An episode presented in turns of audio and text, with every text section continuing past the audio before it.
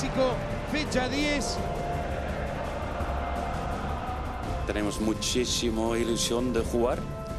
Arranca el partido. En este tipo de partido no hay un favorito. El clásico levanta temperatura. Le pegó por arriba. Le pegó por arriba Cercinho de. Que hace primero siempre tiene bastante ventaja y. Entrega Alaba. Alaba va, le puede pegar al arco. ¡Gol! ¡Gol! ¡Gol, gol, gol, gol, gol, gol! ¡Gol!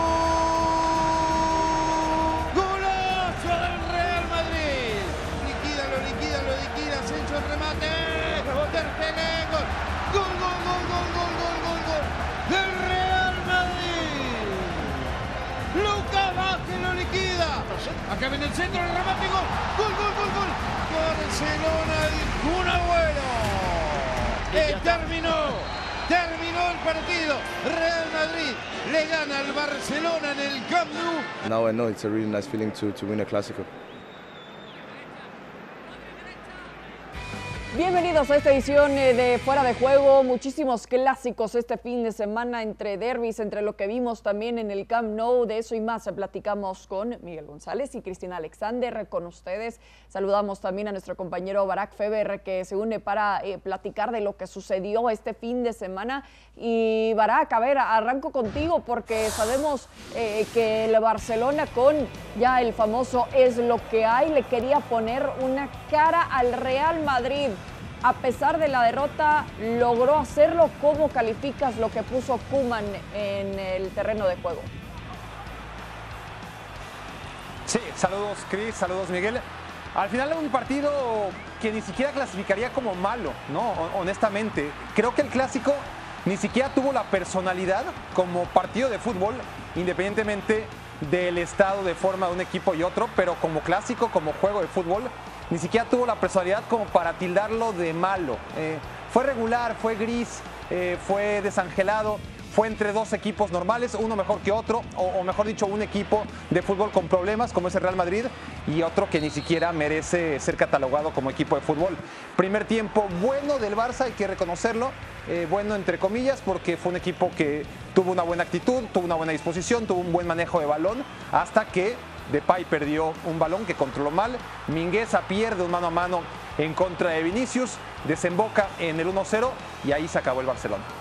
Es un golazo de Álava lo que vemos ahora en pantalla y las oportunidades también del Barça que eh, Michel se habla constantemente de la oportunidad que falla Serguiño Des, pero realmente se debería de cargar tanto el Barça en ese momento? Sí, por supuesto. Se habla mucho, como bien apuntas, de lo de Serginho de este y de esa falla, porque el partido uno estaba 0 por 0 y, pudo ser determinante, sobre todo pensando en lo que eh, pudiese venir después.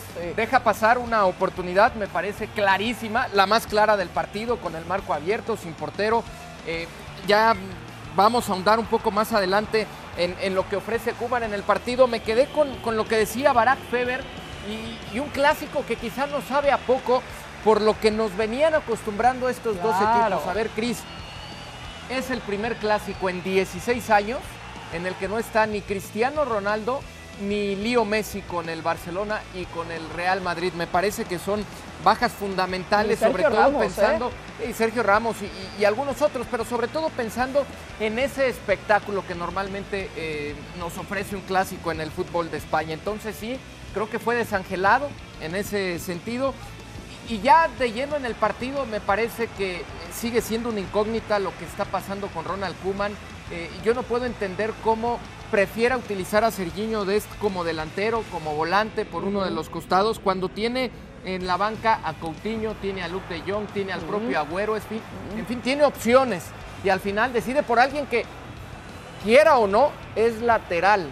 Serginho de este es un lateral y lo dejó de manifiesto en esa opción, que bien recuerdas, falló, era un gol cantado para el Barcelona. No, no todos los defensas pueden rematar como lo hizo Álava también en ese tremendo golazo que pone adelante al Real Madrid, pero a ver, regresando a, este tema que ya mencionabas, sin las figuras, Barak, y me quedo con lo que decías, que son dos equipos normales eh, también y que se enfrentan ahora porque no tienen a sus respectivos extraterrestres como veíamos con Lionel Messi o con Cristiano Ronaldo.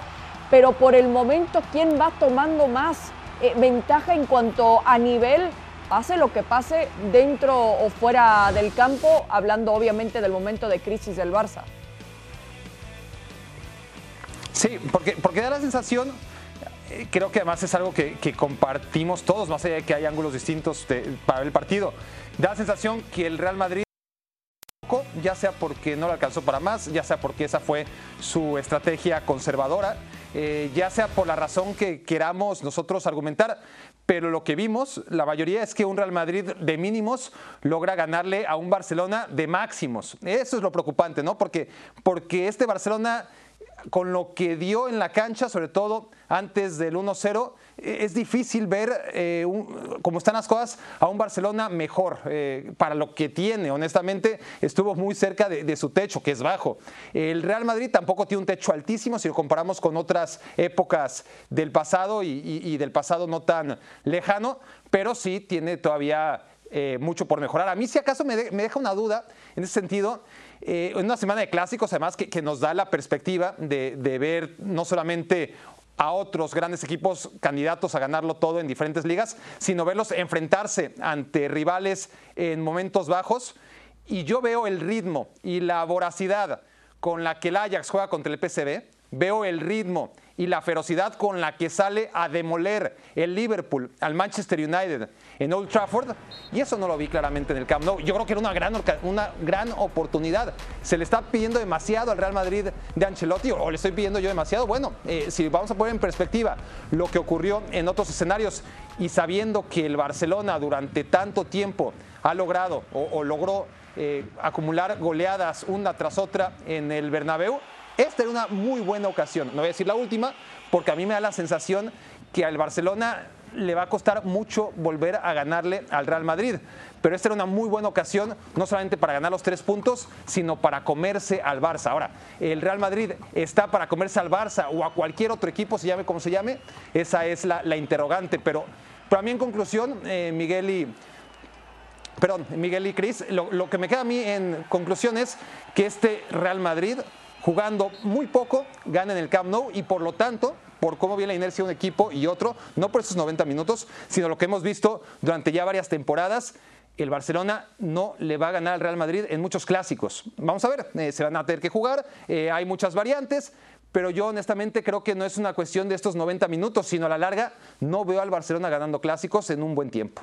Y, le agregaría a Baraca lo que dices, la intensidad con la que se jugó en el Giuseppe Meazza también eh, el derby de Italia, ¿no? Entre el Inter y el conjunto de la Juve, un partido que además tuvo de todo, tuvo polémica, se termina decidiendo con un penalti ya sobre el final del partido, es decir, en un fin de semana y particularmente en un domingo donde fuimos testigos de clásicos y de partidos con alta rivalidad en España, en Holanda, en Italia, en Inglaterra, en Francia, en fin me parece que sí. El que nos queda de ver es en ese sentido el clásico español, pero es también parte del presente del Real Madrid y del Barcelona. Podemos coincidir en que quizá con poco el Madrid le termina ganando al Barcelona, como decía eh, Barak Cris, pero me parece que también un poco el Madrid, sin tener mucho, eh, sin conocer hoy cuál es el techo quizá de este equipo merengue, un poco va jugando al son que le vayan tocando los rivales, ¿no? Y a veces obviamente se equivoca y comete errores garrafales como lo que sucedió contra el Sheriff, ¿no? Pero es un Madrid que con lo justo va a tratar de sacar los partidos. Claro, porque no esperábamos necesariamente ver un 6 eh, por 2 eh, la revancha que podía ser del Real Madrid o hasta el 5 por 0 también que vimos en el 2010. Antes de seguir platicando sobre el clásico, vamos a escuchar las distintas reacciones después del partido en el Camp Nou. No, somos un equipo sólido, hemos mostrado solidez, sea el partido contra Shakhtar, sea hoy, es difícil encontrar para, para el contrario oportunidad, estamos defendiendo bien, compromiso colectivo muy bueno del equipo y después, eh, y después la calidad que ahí no, no, no necesita trabajar, es genética del equipo. Eh, empezar ganando la primera parte siempre está bien. Eh, rematas el partido, creo al final eh, tenemos que estar un poco más concentrados porque, claro, imagínate que quedan dos minutos con el campo aquí apretando, todo puede pasar. Pero bueno, es una muy buena victoria, otro clásico ganado y para seguir ahí arriba es importante. Bueno, no tuvimos muchas muchas ocasiones de gol muy eh, claras, ¿no? Las oportunidades que tuvimos eran, eran a punto de, de haber podido hacer algo más, pero se quedaron ahí. Bueno, nosotros al final eh, en, la última pudimos, pudimos marcarles, pero era muy tarde para eh, darle la vuelta al partido al marcador. Donde ellos tuvieron dos oportunidades de, de poder marcar antes el 0-2, pero yo creo que el equipo ha hecho máximo para, para empatar el partido hasta con 1-2 eh, intentar poco tiempo, pero decepcionado por el resultado, pero no por, por que hemos hecho como equipo. A ver, quiero empezar con las palabras de Thibaut Courtois, que mencionaba que tenían que estar más concentrados. Vara, cuando lo escuchas, ¿a qué crees o, o de quién crees que se refiera?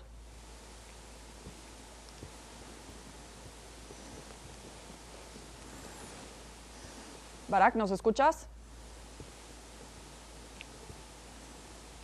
Bueno, Michel, te hago esa misma pregunta de Thibaut Courtois. Yo creo que es eh, mayor concentración, pero en general no me parece que haya sido algo eh, directamente hacia algún jugador, algún compañero, alguna uh -huh. línea. Me parece que hay eh, momentos, sobre todo en los primeros 30 minutos del partido, cuando se veía mejor el, el Barcelona, cuando se crea esa oportunidad de Serginho Dest, otra más a balón parado que tiene con un remate de Piqué, que es de lo poco que podríamos hablar sí. de, del Barcelona en cuanto a fútbol ofensivo en el partido. Me parece que va más por ahí. Eh, me quedo con lo que ha dicho también Ancelotti, hablando de la solidez que tiene este equipo. Quizá no es espectacular el Real Madrid, pero de a poco va mejorando y sí se ve un equipo sólido en todas sus líneas. Se ve un equipo que viene de menos a más y que tiene a jugadores desequilibrantes, como el caso de Alaba, que termina siendo un golazo en ese contragolpe. Muy bien llevada esa transición del Real Madrid, defensa-ataque, sí. con Hay mucha química, velocidad. ¿no? Sí, sí, me, parece que es un medio campo y mira que lo decía Manu Martín en otro espacio. Eh, más allá de la edad, que puedan eh, sumar Modric, Kroos y Casemiro, sí me parece que es sólido. Y al frente tienes a un matón como Karim Benzema, viene Vinicius entrando mejor en esta química con esas diferencias que hubo en su momento y, viene de menos a más también un jugador como Rodri, ¿no? Me parece que me quedo con esa solidez que poco a poco viene mostrando el Real Madrid y es lo que le permite tener a los merengues una mejoría, ¿no? Sí, de, de menos a más también eh, lo ves así, eh, Barak, más que nada después de lo demostrado en este clásico.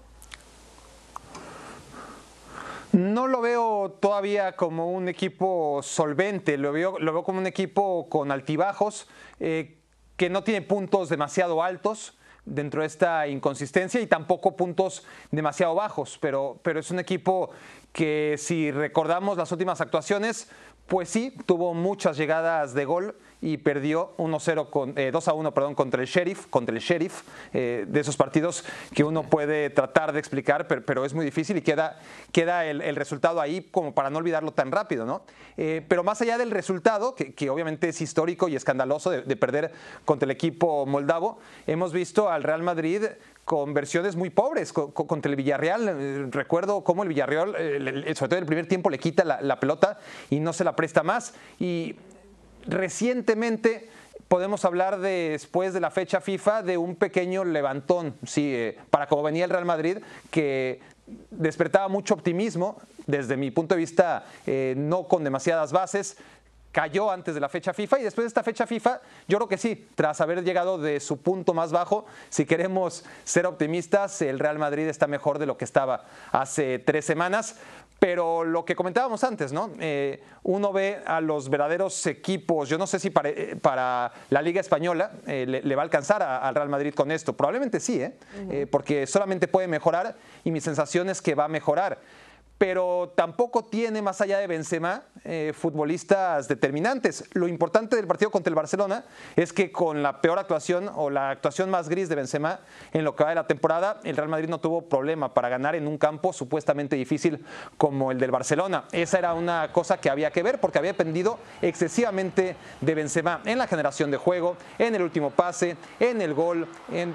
es que es el mejor rematador de cabeza, es el mejor de izquierda, es el mejor pasador del equipo, lo es todo, Karim Benzema. Entonces, un equipo que es el Real Madrid, que, que, debería tener muchas estrellas y que al final, para completar un 11, en el que ya no cuentas ni con Bell ni con Azar, pero te queda entonces escoger entre Valverde, que no está en su mejor momento, y Rodrigo, que tampoco está para jugar como titular en el Real Madrid, y si es titular es por descarte, porque Real Madrid, Real Madrid honestamente no tiene ahora mismo a 11 figuras, a 11 jugadores que digas están como para jugar en el Real Madrid y titular es un clásico. Es la materia prima que tiene ahora mismo Carlo Ancelotti, ¿no? Eh, entonces, juzgar cómo juega este Real Madrid con base en eso puede ser un poco drástico, un poco severo, pero yo no creo que el Real Madrid esté jugando bien al fútbol. Creo que se puede jugar mucho mejor durante partes mucho más prolongadas de un partido de fútbol. Me parece muy conservador, muy, muy conservador el planteamiento de Carlo Ancelotti, pero por ahora uno ve las estadísticas y todavía falta mucho, pero le están dando la razón conservadora, ¿también lo ves así? Sí, pero tampoco podemos esperar a un Real Madrid diferente, ¿no? Por lo que hablaba Barak, la materia prima que hoy tiene y que poco a poco tratará de exprimir y de sacar lo mejor de estos jugadores. Yo no veo mal que haya una dependencia del Real Madrid en Karim Benzema. En su momento la hubo quizá de Cristiano o el Barça de Messi. El problema es, más allá de esa dependencia, ¿a quién tienes? ¿Quién rodea a Karim Benzema? Y eso es lo que me parece deberá de fortalecer el Real Madrid. Bueno, las portadas en marca que decía letal el Madrid, ahí que ruge, según As, sin pegada, criticando al Barça Mundo Deportivo y así las reacciones alrededor de España, impotencia, así el diario catalán de Sport. Y bueno, claro, sin tener también a, opciones en el banquillo como Pedro, como Dembélé. Como sea, es evidente que les dolió la derrota, ¿no? Claro. Más allá del momento por el que pasa tanto el Madrid como el Barcelona. Es una derrota en, el Clásico. Sí, sí, sí. Y, por ende, y veíamos también esas imágenes lamentables de Ronald Koeman saliendo del estadio. Barak, ya para cerrar contigo rápidamente, ¿es realmente el culpable el que debería de ser señalado por la afición? No, hay muchos, pero a ver, a, final de cuentas eh, podría hacer mucho mejor trabajo y, no lo está haciendo, independientemente de, las imágenes. Esto es otro análisis que así fuera el peor entrenador del mundo, así fuera el responsable número uno, son injustificables. El señor trata de hacer su trabajo, y otra cosa es que trabaje bien, trabaje mal, trabaje regular. Para mí su trabajo es regular. Para mí es un mal líder, lo ha sido siempre y, no está haciendo una buena dirección técnica. Y quien tiene que ejecutar no está ejecutando. ¿no? La, presidencia del Barcelona está ocupada después de que se fue Bartomeu desde hace siete meses por la porta y no parece que haya un presidente que tome decisiones. Al final, este Barcelona de la Porta se ha caracterizado por lo que no ha hecho. No ha logrado retener a Messi, no ha logrado generar eh, un buen equipo alrededor de los fichajes que, pudo consumar, que ninguno era eh, de otro mundo. No ha echado a Kuman, no ha hecho esto, no ha hecho lo otro, eh, ha sido inmovilidad por parte de la Porta. Para mí eres el principal culpable. Después, obviamente, en una crisis como en la que se encuentra el Barcelona, podemos hablar de jugadores, de directivos, de ex directivos, de un entrenador que tiene mucha responsabilidad. Partido a partido podría hacerlo mucho mejor Kuman, podría ser por lo menos un mejor líder y no lo es. Y la, afición que busca también como con quién desquitarse por este mal momento que parece que le va a durar un ratito al Barça. Barak, muchísimas gracias por habernos acompañado en esta edición de Fuera de Juego. Abrazos. Nos vemos hasta la próxima. Nosotros seguimos con más eh, porque sabemos que unas horas después del clásico se enfrentaron Atlético de Madrid y Real Sociedad en el Wanda, donde ha batallado también en cuanto a resultados, ya suma tan solo una victoria en casa en sus últimos cinco partidos. ¿Qué tanto sorprendió la Real Sociedad, Mitch, en estos primeros minutos? Ha sorprendido durante claro, claro. todo el torneo. Pero ¿cuánto sorprendió? Es, como sea el líder ahí al Cholo. Es un equipo que juega bien, es un equipo equilibrado, es un equipo que tiene punch, que tiene potencia, que tiene velocidad. Por supuesto que ha sorprendido. Eh, lo que ya no nos sorprende tampoco es la manera en la que juega el Atlético de Madrid, porque tiene mucho mejor plantilla que el Barcelona, mucho mejor plantilla que también eh, eh, hoy en día ofrece el Real Madrid. Pero si esperamos que un equipo de el Cholo Simeone juegue de manera diferente, estamos esperando algo que nunca va a llegar como sea tuvieron esa templanza, ese temperamento, esa reacción para venir de atrás. Perdían 2 por 0 el partido y con dos goles de Luis Suárez, que vaya que lo extrañan en el Barcelona, terminaron empatando el partido. Pero mira, ¿quién es el líder en España? Sí, ahí está la Real Sociedad por un punto, pero es líder. Sobre el Real Madrid. Madrid, ¿no? También. Exacto, sobre el Real Madrid, sobre el Sevilla, sobre, sobre Sevilla el. Atlético de Madrid. Y justo de este enfrentamiento eh, platicamos contigo, Manu Martínez. Gracias por acompañarnos en esta edición eh, de Fuera de Juego. ¿Cómo eh, calificas el problema del Atlético de Madrid para verse abajo en el marcador a pesar de esa buena reacción y empatar el partido? ¿Qué tal? ¿Cómo estáis? En siete de los 12 partidos que lleva disputados este año el Atlético de Madrid ha empezado abajo en el marcador y en muchos de ellos ha acabado remontando o casi.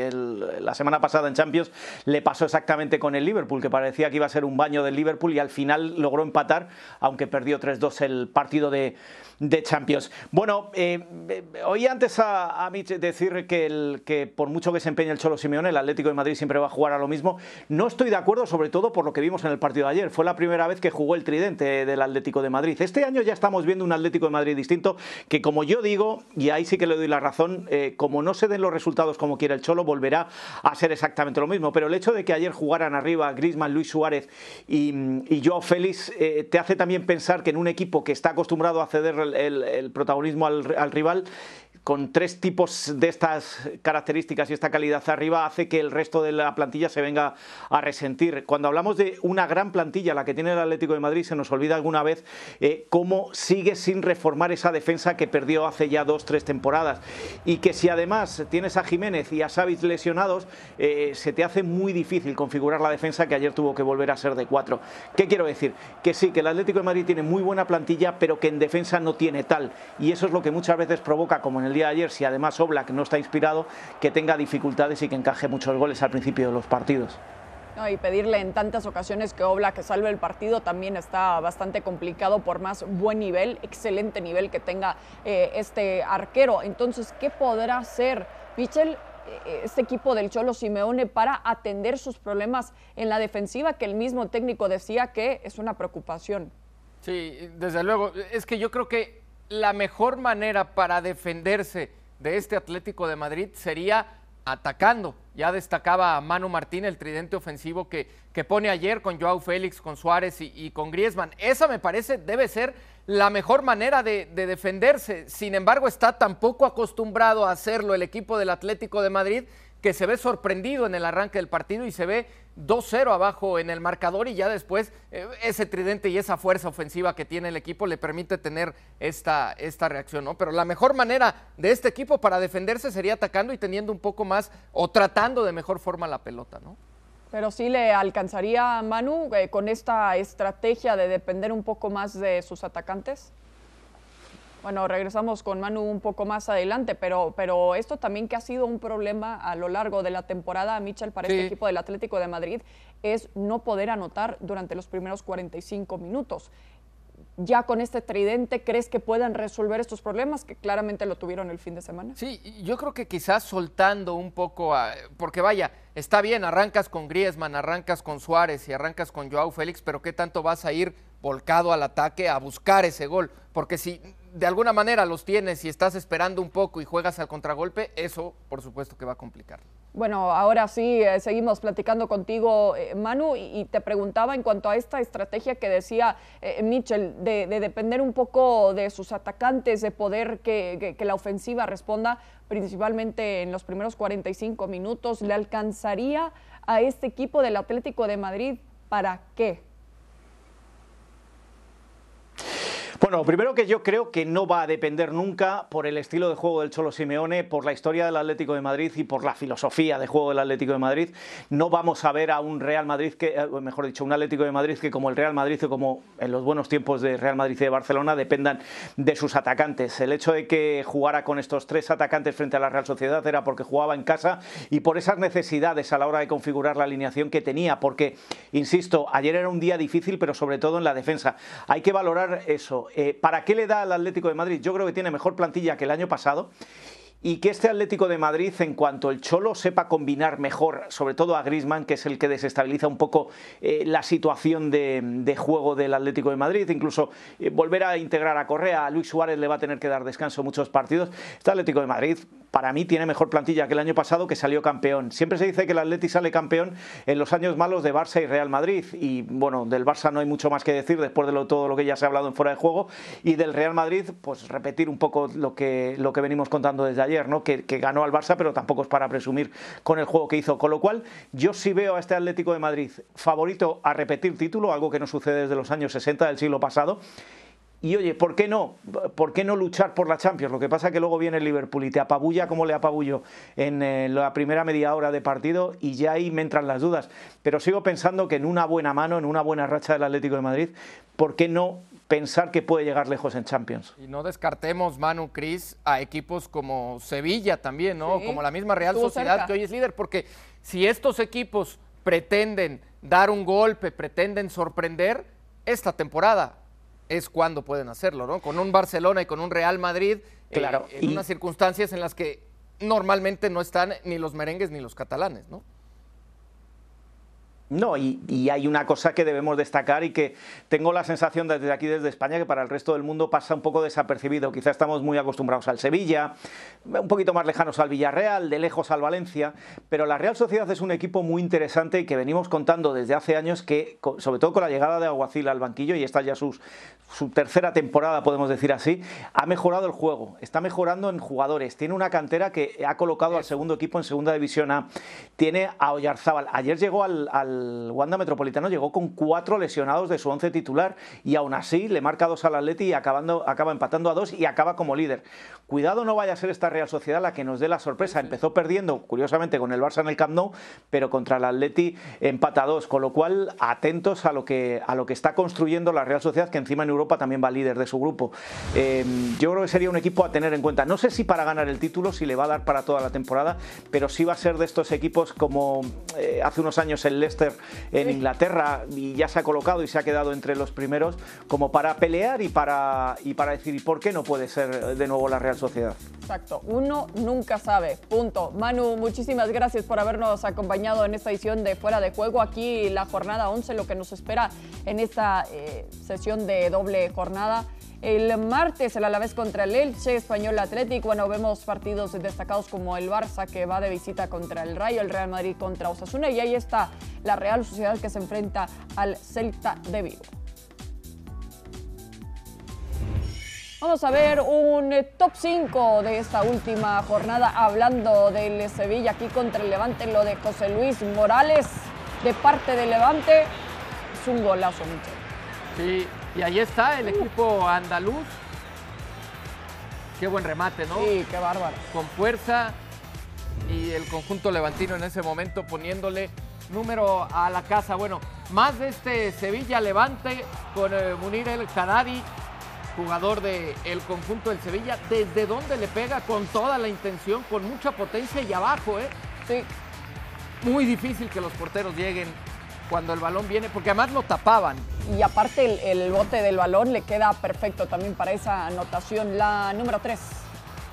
Esta es la número 3, se me hizo un golazo. Pero Un golazo. Sí, de acuerdo. Sobre todo por, Por la por el contragolpe, por la concepción de la jugada. La definición es muy buena de David. Alaba, central del Madrid. Y mira dónde fue a, a definir una jugada que era una serie ofensiva, una acción ofensiva del Barcelona y que termina con ese gol de, de Alaba, un contragolpe muy bien Ah, llevado ok, ya vi por por parte qué. del Real Madrid. Ya vi por qué lo colocamos como número 3. Esto de Ángel Montoro también es un golazo. Ve al portero adelantado y lo supera perfectamente. Sí, sí. Pero me gusta más el de Alaba, ¿eh? Ok. Me gusta Está más el de bien. Alaba. Lo, lo Digo, podemos, hay que- lo podemos cambiar. Hay, que ver. que tener primero la visión Sí, y después la técnica individual para pegarle hacia la pelota. exacto. A ver, golazos hubo en el Sevilla contra Levante claramente. Aquí con uno más de volea. Sí. Lo de Oliver Torres. Mis goles favoritos son de volea. Sí, sí, la técnica individual para golpear la pelota Es muy difícil. con toda la intención de ponerla a segundo poste, la cachetea así como si fuera un slide Exacto. ¿No? Y lo hace ver Y- fácil, y además. cómo coloca el cuerpo para no Además. volar la pelota. Bueno, les recordamos que hay más actividad de la liga y tenemos previo y post de fuera de juego mañana a partir de las 3.25 pm del Este con el duelo entre el Villarreal y el Cádiz. Todo que lo podrá disfrutar en un solo lugar en ESPN Plus. Eh, Con eso nos vamos despidiendo y vamos a seguir estando al pendiente de la Real Sociedad. Interesante el duelo frente al Celta Vigo porque además será visitante el equipo Donostiarra a media semana en esta fecha doble en España. y que viene de ganar 3 por 0 frente al Getafe. Con eso nos despedimos y nos vemos hasta la próxima en esta edición de Fuera de Juego.